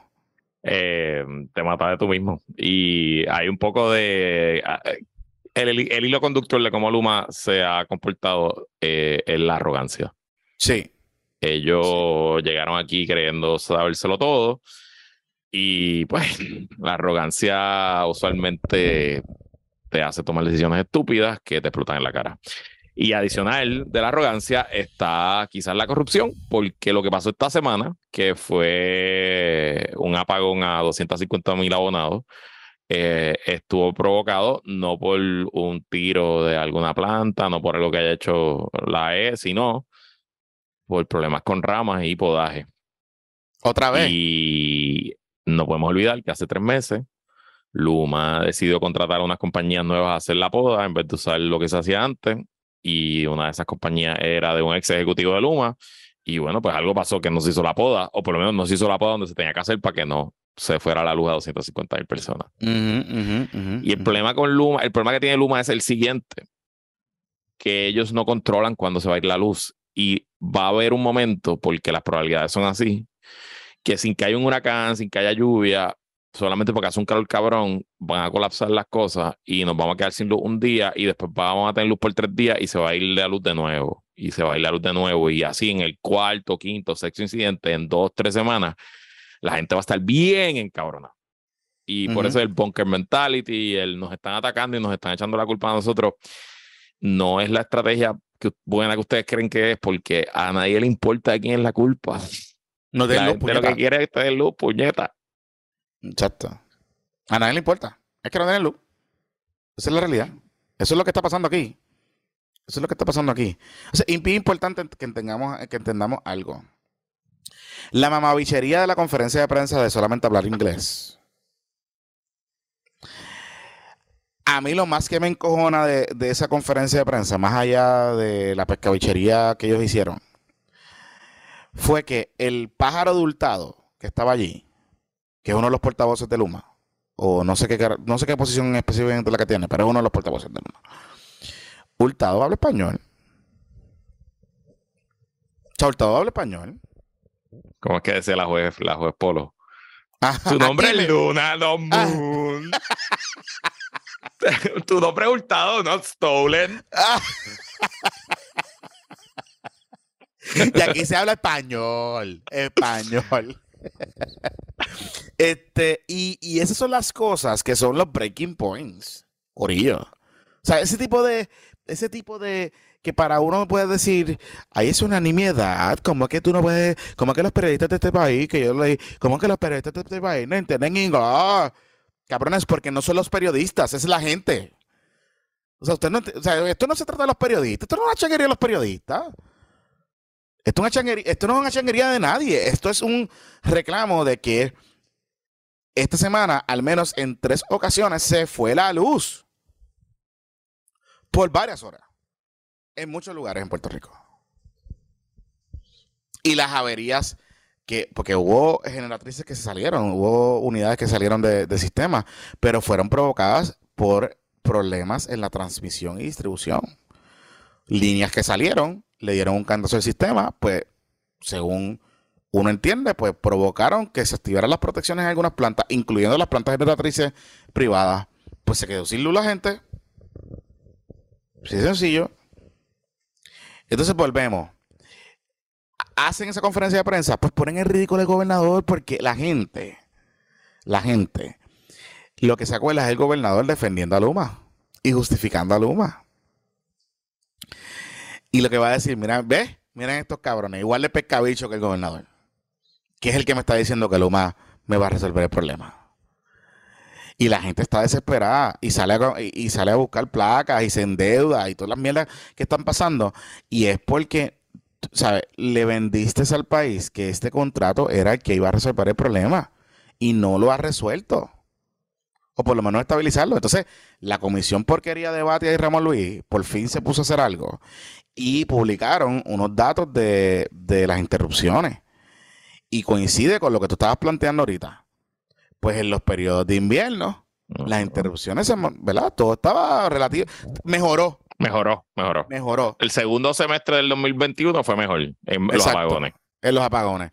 Pero de momento, cuando entra el calorcito, cuando estamos entrando para marzo, para abril, para mayo, que hemos tenido calores inusuales. O sea, esos meses fueron calores de inusuales. Y se va a poner peor. Por eso, por eso te digo. Por eso te digo. Entonces ahí es que el problema está complicado. Ahí es que está complicado. no, puedes, no puedes hacer esto que estás haciendo. Y entonces el gobernador reacciona como un loco y, no, y, hace una comisión ahí, como un comité, para meterle mano para supervisar a Luma. Pero ¿y la Comisión de Energía? ¿Y las APP? Digo porque es que meses antes siempre nos estaban diciendo que eso lo tenía que supervisar la PP y la, y la Comisión de Energía. Pues, ¿para qué vas a crear otro comité? O sea, tú creas un comité para no resolver un problema. Punto. No, no, y hicieron, le nombraron ahora hay un subsecretario de la gobernación a cargo de fiscalizar a Luma. con esto está resuelto ya. por eso. Estamos por eso. Mira, el otro, mira el otro problema, mira el otro problema que tiene, que un poco también Jago está politicando con este asunto porque Jago sabe que este contrato no lo van a poder cancelar. Ah, pues salió Jago y salió Grijalba. No, Grijalba no, salió. No, Grijalba, nos ofreció Tox and Prayers. Salió Nidia, salió mm, eh, Richie Torres ¿vale? O sea, que viene, viene fuego desde allá, del Congreso. sí, sí, sí, sí, sí. Pero fueron medio talks and prayers. Tú sabes, fue como que vamos a verlo, pero, pero al final del día, hablando claro, y lo hablamos aquí, ¿qué coincidencia hubo que los fondos que se habían conseguido para la, la reconstrucción del sistema energético, que estaban aguantados bajo la administración Trump, se liberaron cuando se anunció la concesión del contrato de Luma? Así es. Recuerden que cancelar el contrato de Luma, aunque estemos en este periodo de transición, sí, sí, yo sé, yo, yo, yo sé, yo sé. Mm. Pero no importa la decisión que se tome, requiere la aprobación no solo de la Junta, de la juez, Taylor Swift. Exacto. Una cancelación de contrato, porque Luma lo va a llevar ante la juez, muy probablemente. Entonces, pues en parte yo le digo a los políticos y a las políticas de todos los colores, sabores eh, y aspiraciones que nos escuchan. Mucho ojo con crear la expectativa de que van a cancelar el contrato de Luma, porque si la gente piensa que eso es real, cuando no puedan cancelar el contrato de Luma, la bomba de mierda también le va a caer a ustedes. Este, pues yo sé que es fácil decirlo, yo lo sé, yo lo sé. Es verdad, es fácil decirlo y aquí se puede levantar un, puede elegirse un gobernador en el 2025 que su primer acto oficial sea eliminar el contrato de Luma. El problema es si se va a poder eliminar el contrato Luma. Así que nada. Exacto. Mucha cautela. Mucha cautela. Exacto. Todo lo que quiero decir. Y, y, también que sean trans, o sea, no caigan en el juego de politiquear con esto. Vamos a, vamos a tratar de, de, ser eh, honestos, o sea, honestos con la gente y proponer soluciones honestas. O sea, una de las alternativas que me vi puede ser que lo discutían en, uno de los chats de los cojos era quizás vamos, van a empezar a multar a Luma no sé, o sea, no, tengo el detalle del contrato, de cómo tú estableces las métricas, pero a lo mejor, que era lo que se proponía, que es lo que proponen algunos legisladores, es, miren, vamos, a lo mejor no podemos cancelar el contrato, pero el contrato que está ahora mismo Luma operando es un contrato transitorio que se vence ahora en noviembre. Ese contrato da paso al contrato, digamos, permanente, o sea, el de, de los 15 años, eh, y entonces, maybe hay un periodo ahora, ¿verdad? Que se le pueden establecer métricas de cumplimiento con multas sustanciales. ¿Verdad? No sé, no sé. O sea, no sé qué espacio exista para eso. Pero puede ser una solución. Y una te digo honestamente, y ¿verdad? No, no. el, punto débil de ese contrato es realmente que la fiscalización está en una agencia que no se especializa y no sabe nada de energía. Exacto. Y claro, cambiar el contrato ahora es más difícil. Probablemente, pues quizás lo que hay es que repensar completamente la autoridad de las APP y convertirla en una agencia que solamente trabaje con Luma, porque las demás APP no importa, lo demás ya está corriendo. O sea, tú puedes tener una división pequeña trabajando APP nuevas, whatever, pero si tú, lo principal es el manejo del sistema eléctrico, pues tú tienes que repensar esa agencia y hacerle una agencia que sepa con cojones del tema, porque digo, puedes enmendar el contrato y ponerle la supervisión a la Comisión de Energía o a quien te dé la gana, pues lo que harás es el negociado de cómo se llame. Pero si enmendar el contrato está off the, eh, the table, pues entonces tienes que rehacer la, agencia de las APP. Definitivamente. Definitivamente. Y, ese es el asunto aquí. Y darle más, o sea, quizás dárselo al negocio de energía. No sé, no sé, no sé, no sé. Pregunta aquí este Varela en el chat si, y si Luma dice voy para el carajo. Bueno, eso siempre es una opción también, pero recuerden que Luma es un consorcio. Eh, hecho por dos empresas que pusieron un cojón de capital y si se van para el carajo, pues pierden el capital que pusieron también. O sea, no se crean que Luma está tampoco aquí muy, muy cómoda. No solo eso, que pierden el eh, que también pierden el upside de que eh, el, los millones que ellos van a recibir, que parte de la dinámica que, que Luma que Luma va a hacer es que como ellos son un consorcio que tienen muchas empresas aliadas a o, que hacen reconstrucción de, o sea, que hacen reparaciones de sistemas o reconstrucciones o que tienen, ofrecen ese servicio, pues la contratación es Luma con esas empresas. Entonces es un double dipping en términos de, del, del, potencial generador de ingresos. Porque si ustedes se creen que van a contratar, o sea, digo, están contratando gente de aquí, ¿verdad? Empresas locales, pero si usted se cree que la, el, grueso de la reparación del sistema la van a hacer empresas locales, oñaño, no, no lo van a hacer, o sea, lo van a hacer gente de afuera. Y son empresas que son de ellos mismos. Entonces, ahí, eh, pues, está duro, está duro. Salida, hay que fiscalizarlo. Y darle las herramientas a la gente para fiscalizarlo. Porque herramientas hay. Herramientas hay. Así que, nada. Mira, eh, esta semana empezó el semestre escolar. Y, todo corrió brutal, brutal. Ah, y, todo, era así como de, ¡Uh! Nuestros niños y niñas están súper bien, su futuro está asegurado. Entonces, bueno, yo le pregunté así, dentro de esta y le decía, este, al secretario de Educación le decía, ¿qué nota usted se da con inicio de clase? Bueno, yo te puedo decir que estamos satisfechos porque comenzamos, logramos no sé qué carajo, este, tenemos tantos recursos en las escuelas, y qué sé yo. Sí, sí, sí, sí, pero ¿qué nota usted se da? A, B, C, D, E, F, eh, ¿qué nota usted se da? No, te tengo que decir que estamos satisfechos. Ah, ok, a ver. Pass or mm. fail. El, Ajá. el quería pass or fail, no, no ABCD. exacto, exacto. Entonces, ok, y, vamos a ponerlo, voy a dividir la discusión por parte. El tema de los maestros, ¿verdad? Y el reclutamiento de las escuelas. Parece ser, parece ser que el hecho del aumento de los maestros y el salario mínimo eh, resultó. Tú me estás diciendo a mí, Jonathan Lebron, que cuando tú le aumentas el salario a alguien, la gente quizás quiere trabajar en un trabajo con mayores salarios. Correcto. Y tú me quieres decir a mí que un salario de 3 mil dólares al mes en Puerto Rico es un salario atractivo para reclutar maestros. Aparentemente sí, porque como tú tienes mm. un sistema privado que le paga una miseria a los ¿Quién lo hubiera pues. pensado? Y oye, y te pregunto, ¿en los colegios privados han subido los salarios también de los maestros? Tuvieron que subirlos, papitos, porque imagínate tú. Qué cosa, ¿no? Qué bello, qué bello el no, capitalismo. No, solo, no, solo, no solo que tuvieron que subirlo, que no se atrevieron, muchos de ellos no se atrevieron a subir la matrícula. Bueno, porque... Pues, bueno, porque sobra. Porque sabemos, hay muchos colegios, oye, hay muchos colegios que corren ahí en la quilla, pero hay otros colegios que, ¿tú me entiendes? Que en la gerencia del colegio hay gente trabajando en el colegio supuestamente en nómina y realmente no están en nómina y son fines de lucro, sin fines de lucro. ¿Entiendes? Y cobrando y todas esas cosas, pero no tienen función allí. Y pues, y, muchos de ellos tienen botecitos y apartamentos y cositas, pues, ahora toca. El colegio elemental que yo pues, estudié eh, hasta sexto grado y que ya no existe. Me acuerdo que la dueña tenía un Lexus bien cabrón. Por eso. Este, mira, pero... Eh, mira, el colegio donde yo estudié, Ajá. Kyron School, Ajá.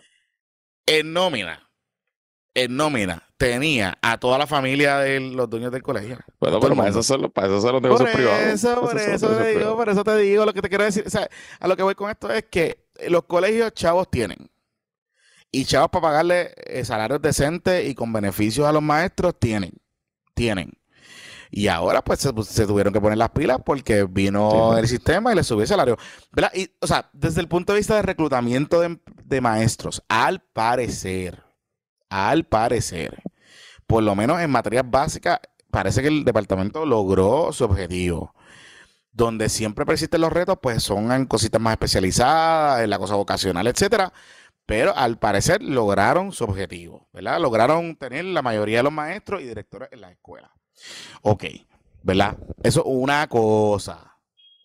Ahora, en términos de infraestructura física, pues volvemos a los mismos problemas de siempre. Escuelas que no estaban pintadas, escuelas que los patios no estaban recortados, escuelas que tenían filtraciones, hay escuelas en el área sur de Puerto Rico que todavía están, que no las han reparado desde los, desde los terremotos y las tormentas. Este, pues tú sabes, ¿verdad? El problema de infraestructura usual, de normal. Y los alcaldes salieron de nuevo a otra vez a pedir que les dieran las escuelas y todo ese tipo de cosas. Ese drama, pues está ahí. Pero hay un tercer asunto y es el tema de los materiales y de los equipos. Esta semana salieron dos noticias separadas. Una de una escuela en el área de toda abajo, toda alta, creo, me parece, Vega Baja, una de por allá y otra de otra escuela eh, siglo XXI, que parece ser que José Luis Dalmau fue el que le llegó la información a José Luis Dalmau, eh, y Baby Dalmau llamó a Tele 11 y fueron allá, hicieron un reportaje de una escuela donde la mitad de la escuela está cerrada, es un almacén de material viejo, material que, de hecho, Corillo, ese material no se puede usar porque son computadoras viejas que se compraron hace más de 15 años. O sea, eso no se va a poder, eso se perdió. Eh, y que aparentemente son compras que se hicieron eh, bajo administración de Sila, Aníbal, eh, Fortuño y también de Acapo. O sea que hay de todo ahí. Wow.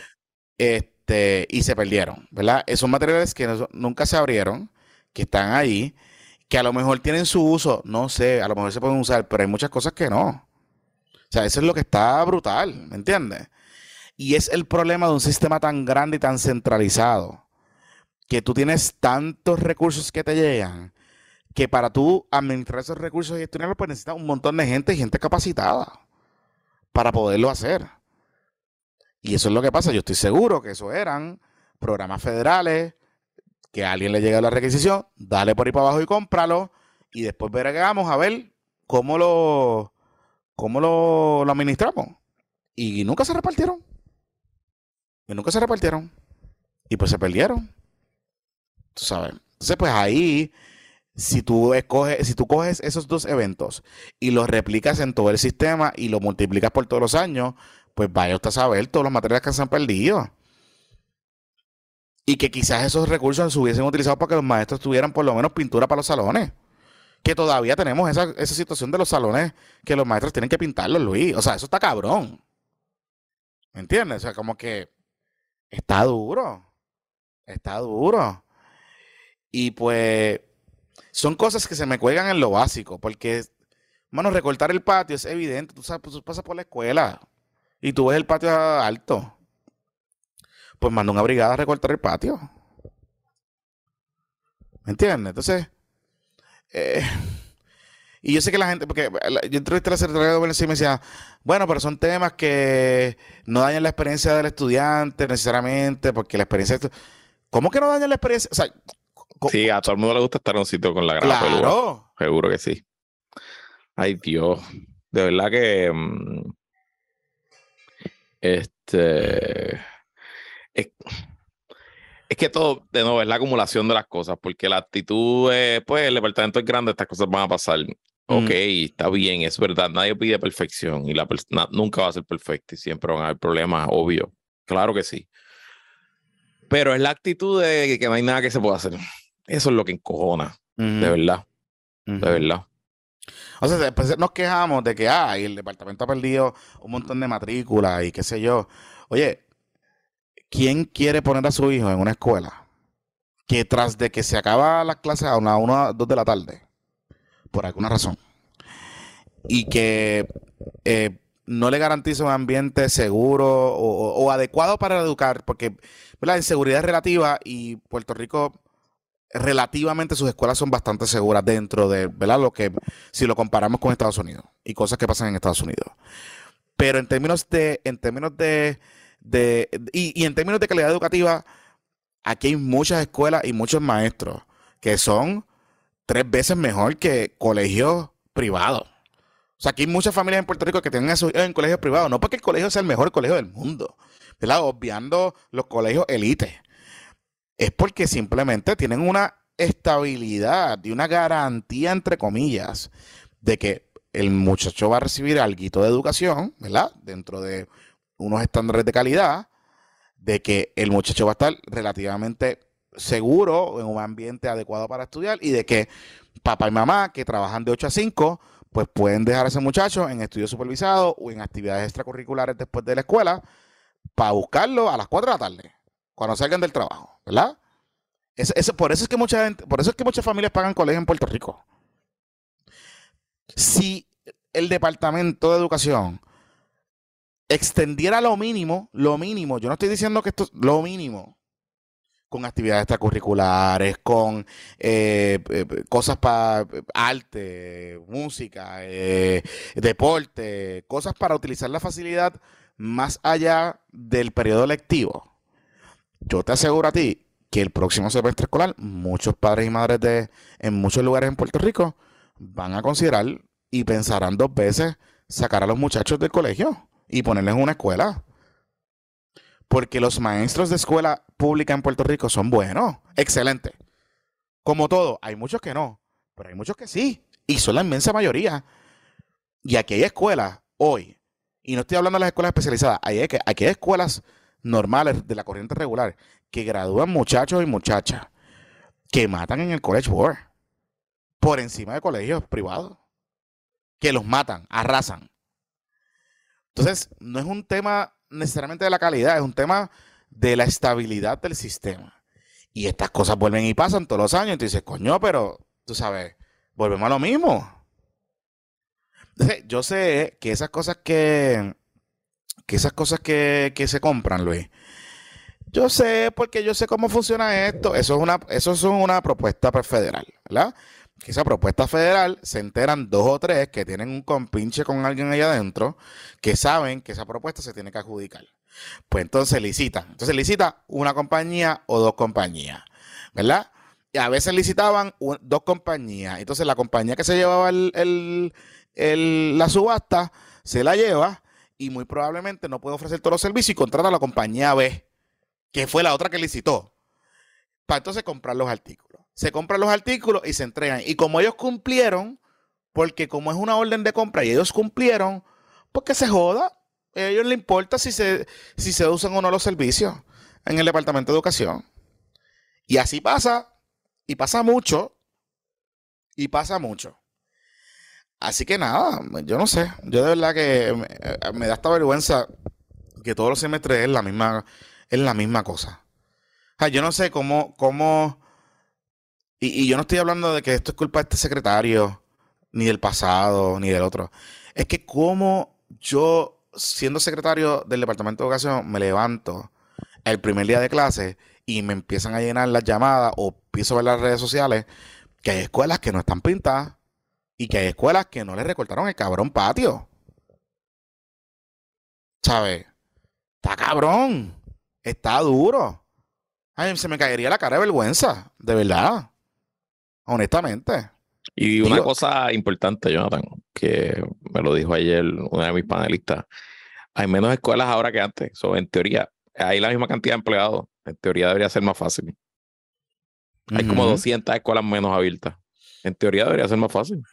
Oye, y hay municipios aquí que sin acuerdos de colaboración, hay municipios hoy te puedo mencionar como cuatro municipios. Carolina, Bayamón, Caguas y muchos otros más pequeñitos que le van y le pasan porque el director de escuela llama al municipio y le dice, mire, este no me han venido a recortar el patio. Porque los papás de los nenes votan. Votan. Y le mandan allí una brigadita y le limpian en el patio. No, y colaboran con la caravana de los simios y con la fiestecita. Digo, y, tristemente lo que pasa también un poco, que, que es la, la tragedia, donde la comunidad escolar es fuerte, donde el, el director, la directora, los maestros y maestras y los padres y madres están activos en la comunidad escolar. Esas escuelas todas están bien, todas están pintaditas, todas tienen, le cortaron la grama, porque esas escuelas, si no lo hace el gobierno central, lo hacen ellos. si el nivel central no resuelve, lo hace la comunidad y ellos se encargan y involucran al municipio y whatever. Y esas escuelas abrieron bien.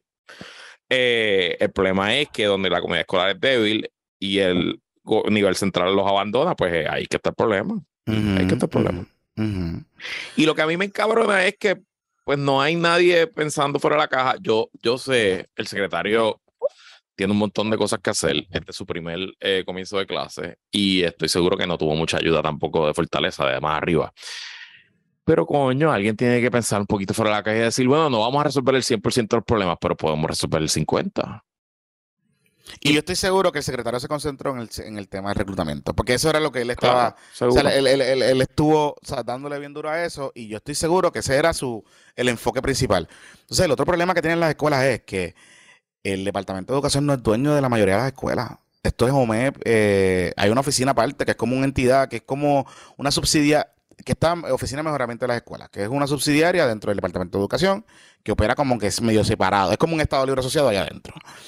Y está también la Autoridad de Edificios Públicos, que es dueño de otras escuelas, y creo que DITOP también es dueño de algunas. Entonces, eh, pues, mm, o sea, hay un problema aquí, que es que, mano, alguien tiene que hacerlo. Y volvemos. No es tan cabrón complicado. O sea, no es. No, no, te estamos pidiendo que le pongas aire a todas las escuelas. Deberían tener. Pero no te estamos pidiendo eso. Le estamos pidiendo básico.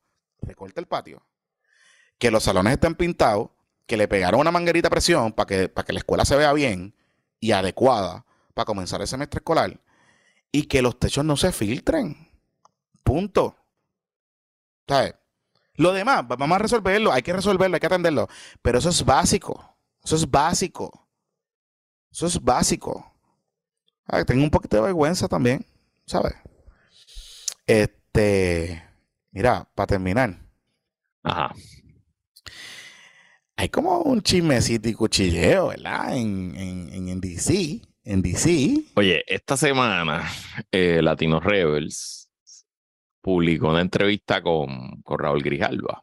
Con Grijalvita, ajá. Sobre el proyecto de estatus.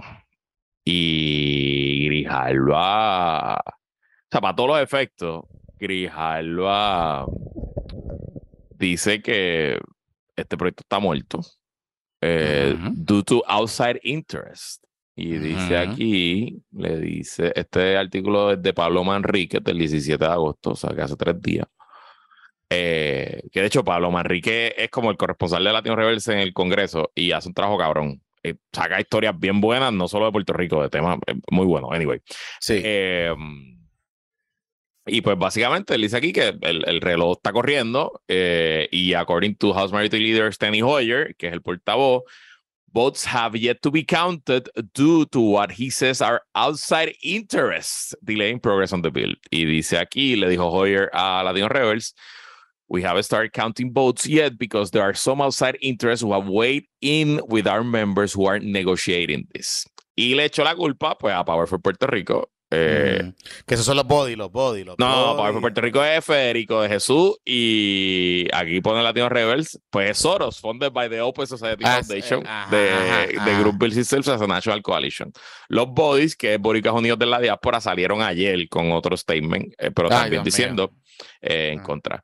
Además de Federico, está Melissa Mark Viverito. Este, También cuchillando en el cuchilleo. es la que está en el, en el en contra del proyecto, las que están cabildeando. Entonces, pues dice el análisis que pone aquí eh, eh, la historia. Digo, no es un análisis, pero pues, es periodismo. Pero dice aquí que right now, the congressional linchpin for the future of the bill is Representative Alexandria Ocasio Cortez. Eh, que after initially heralding the bill as a significant step forward toward decolonizing Puerto Rico, Ocasio-Cortez has gone silent about whether or not she supports the legislation she helped negotiate. Este, y entonces mira lo que dice Grijalva, cabrón. Mira lo que dice Grijalva. Cuéntame, ¿qué es Esta es la cita, porque habla con Grijalva también, este, porque como que le dice, mira Grijalva, ¿qué, ¿qué te ha dicho yo? Sí, ¿qué está pasando? Y él dice, at what point do we reach the satisfaction level, particularly with individuals like Federico de Jesús, who has pretty much staked out his position, which is if you don't give us this, we oppose you. Grijalva told Latino Rebels on Friday. I think that part of the puzzle for the bill is figuring out what lobbyists like the Jesús want in the bill. O sea que, o sea que de Jesús ya va a poder facturar mejor. Porque... o sea, yo estaría subiendo mis rates ya automáticamente. o sea, que el, el, el, chairman de la comisión te haga un name drop en un medio. Ajá. chacho, o sea, yo, yo, estaría llamando, yo estaría llamando a, a toda la organización de Pau por Puerto Rico diciendo, Corille, eh, el budget del año que viene sube sustancial. sustancial. Y, y, le envío así el link de Nandino Rebel para que sepi. Eh, Aquí estamos. Fronteamos porque podemos. Fronteamos porque podemos. Pero, bueno, es parte de lo que nosotros hemos dicho, que aquí, o sea, las organizaciones que están afuera en la diáspora, es o todo o nada. Y siempre están buscando algún algún ápice, alguna, algún punto y coma para ponerse, para decir, para decir que no están de acuerdo con esa parte y para ponerse para, con todo el proyecto. Y ellos no quieren mover el asunto del estatus. Y no quieren mover el asunto del estatus porque esto les da relevancia, esto los mantiene en el Vox Populi. Recuerden que se ha creado una industria del estatus en Washington, que es una industria que va desde los cabilderos a niveles altos, ¿verdad? Y también ahora, después de María particularmente, de los corilles y de la ONG. Muchas de ellas financiadas por el Soros, o sea, por Open Society. Eh, así que, pues, pues claro. Y, ah, y de hecho, y pagan bien, Luis. Porque pagan, bueno, esos muchachos, tú sabes, generan más. Algunas de ellas generan unos chavitos, tú sabes, y pagan bien. Entonces, pues, tú, hay, ah, te crees, hay un incentivo adicional para mantener la cuestión del estatus corriendo. Y realmente ellos no quieren definir el estatus porque mantener el status quo, o sea, realmente mantener el status quo, les da a ellos, a todos los corillos del otro lado, a los que no son estadistas, les da a ellos relevancia, les da a ellos que los comunicados se los cubran, les da a ellos pertinencia, ¿verdad? Que mantenerlos ahí todo el tiempo. Y pues eso es lo que está pasando. Pero nada, yo creo que se murió. Y Eh, ellos sí, pues, sin No, o sea, esto le queda una sola oportunidad que es luego de cuando regresen después del Labor Weekend, que regresan del, del receso. Este, si, mm, si no se mueve ahí, esto murió. Y Mm. Rick the Dream de Steny Hoyer, Pedro Perlice y Jennifer González. Este, pero nada, hay que ver. ¿Y quién cogería el cantazo? Ah, en teoría, el cantazo lo debería coger el PNP, Pierluisi y Diego más que nadie, porque ellos han puesto todo su futuro en la estadidad, pero no le va a importar a nadie tampoco y nadie se va a acordar Tampoco. aquí en el 2024 y van a volver a prometer la estadidad porque Sí, sí, sí, sí, sí. Yo pienso No. lo mismo. que- ¿qué más les queda? Sí, sí, sí. Yo pienso lo mismo. Y si te fijas, Pues- eso fue lo que fue, enfatizó el gobernador en su entrevista con Nuevo Día, la estadidad. La estadidad. El rajado. La estadidad. Y, y el Nuevo Día se lo puso en la portada, el titular, le hicieron un favor. La entrevista no es muy buena, pero el- la portada del titular era lo que Sí, pero, fortaleza. pero, pero y, y es una entrevista esta en parte negociadita, tú sabes. Sí, pero es una este, entrevista que él pidió, no una entrevista Ajá. que la Fortaleza, que el Nuevo Día pidió, fue, fue la. Fortaleza del Nuevo Día. Y en esa entrevista él no dijo nada, cabrón, no, no anunció Nada. nada. no hay nada nuevo. Literal, parece que se sentó con Gloria ahí sin, sin prepararse, sin Nada. objetivo, sin Sí, nada. o sea. parecía como un, parecía como un jamón frío. y de hecho, pero- hasta, hasta defendió a Luma en esa entrevista, que estoy seguro que se hizo varios días antes, se publicó el jueves, pero estoy seguro que no se hizo el miércoles. Eh, defendió a Luma en la entrevista y ese mismo día que la entrevista está en portada, tiene que salir a decir que está, eh, no está complacido y que nombró al subsecretario de la No gobernación. no te so- te añado más, te añado más, te añado más. Por eso es que al principio, cuando al principio del programa les hablaba de el revolú pierluisirrosello.com y, y la triangulación y que esto estaba como que empujando. Coincide más cuando tú ves que esa entrevista él no dice absolutamente salvo que habla de la estabilidad y cuela lo de Ricardo. Que estaba cuadrando, o sea, lo importante de esa entrevista era la triangulación de cara a la convención. ¿Me entiendes? O sea, porque es que no, no dice nada. Él no dice absolutamente nada. O sea, no dice, o sea, no, él no anunció nada de política pública, él no anunció nada, no, no hay nada trascendental. Es la estadidad. Y ya. Y claramente le estaba hablando a, a su base y al corillo de los PNP cuando él dice que el plebiscito criollo, aquello, lo otro, y se mete con el asunto de, de los delegados, de la delegación extendida de la estadidad. Pues ok, pues ya. Pues, pues cool. Oye, Luis, antes de irme, se está formando como que la guerrita en los Popo Kids, ¿verdad?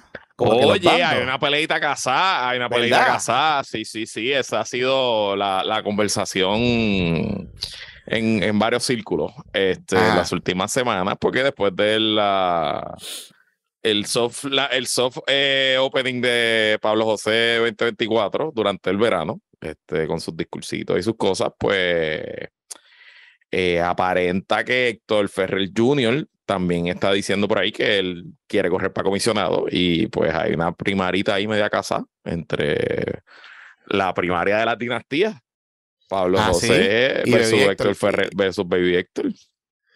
Pablito José su baby Héctor. Hmm, interesante, Este, ¿verdad? Hasta bueno ahora, eso. hasta ahora se está llevando en paz. No creo que haya habido hostilidades de campo y campo, pero se calentará en algún momento, yo presumo. ¿Y dónde se queda, y dónde se queda este Tatito y los demás que querían correr? Porque yo me imagino que ellos van comisionado, ¿no? Si, si en efecto ellos son los dos candidatos, no nadie más va a correr. Es que sería, no habría espacio para ninguno de los dos, para nadie más. O sea, si en efecto son, ¿quiénes dos? O sea, si en efecto Héctor y son... Pablo, sí, sí, sí. Ok. O sea, No, no, no. habría, no, no habría Jesús Manuel, no habría no, para comisionado. Mira qué interesante. Ahora el juego es si hay compañero papeleta. Si Jesús Manuel le habla con Héctor Junior, porque ellos eran de Fuerza Nueva y le dice tú corre conmigo. O habla con Pablo. O si. Si Bueno, pero esto- pero Javi, Baby Villalba, si Javi Villalba hace pareja con Pablito, qué sé yo.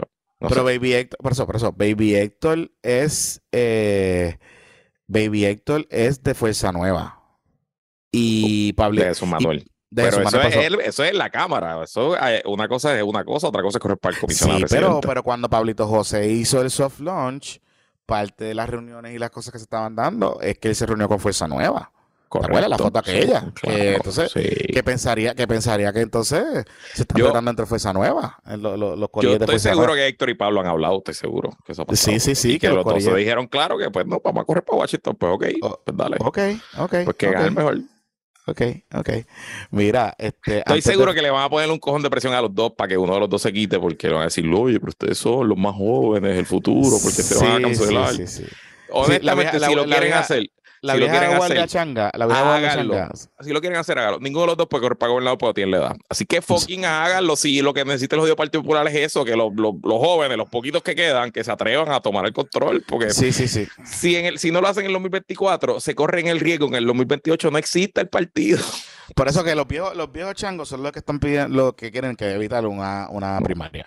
Háganlo. Además, Sí, sí, sí. además eh, va a ser la primaria más importante a menos que llegue reta a Pierluisi. So, va a tener un cojón de cobertura, va, a tener, exacto. va a tener una oportunidad buena para que los dos se presenten al país y metan mano.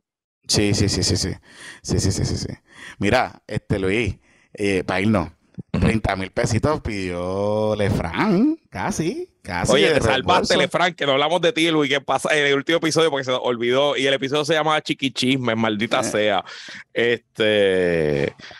Pues yo tengo que decir que Lefran Fortuño es el más competente de todos esos delegados, que está claro que si tengo 30 mil pesos para politiquear, los tengo que gastar completos. Y que a Sí. nadie, y después de que saque la historia el nuevo día un día, nadie se va a acordar. Y él se los gastó completo y politiqueó y se posicionó. No solo que politiqueó para la estadidad, que politiqueó también, que lo vi en campaña, para pa' él, porque él, parece que estaba viajando por ahí y posicionándose en Estados Unidos. Así que está aprovechando. Lefran el listín. Y él Lefran el estaba listín. corriendo para senador por acumulación. El que no vea eso, eh, sí. Sí. y sí, sí. va a salir. Y, sale. Y sale. Va a salir. y sale. Y ahora está, ahora está en la rebajación y está lindo y bello, muchacho. Sí, Fíjate. el muchacho y, eh, está dándolo todo. Sí, Así sí. muy bonito es. Mira, que la fuerza lo acompañe. Se me cuida. Vamos a hasta y bye. Nadie sabe de Zoraida. Sí, está perdida. Pero pues, así es la vida. Le siguen cargando el iPad. Le siguen cargando. Sin comentarios. Dale, vamos, la fuerza lo acompañe. Nos vemos. Bye.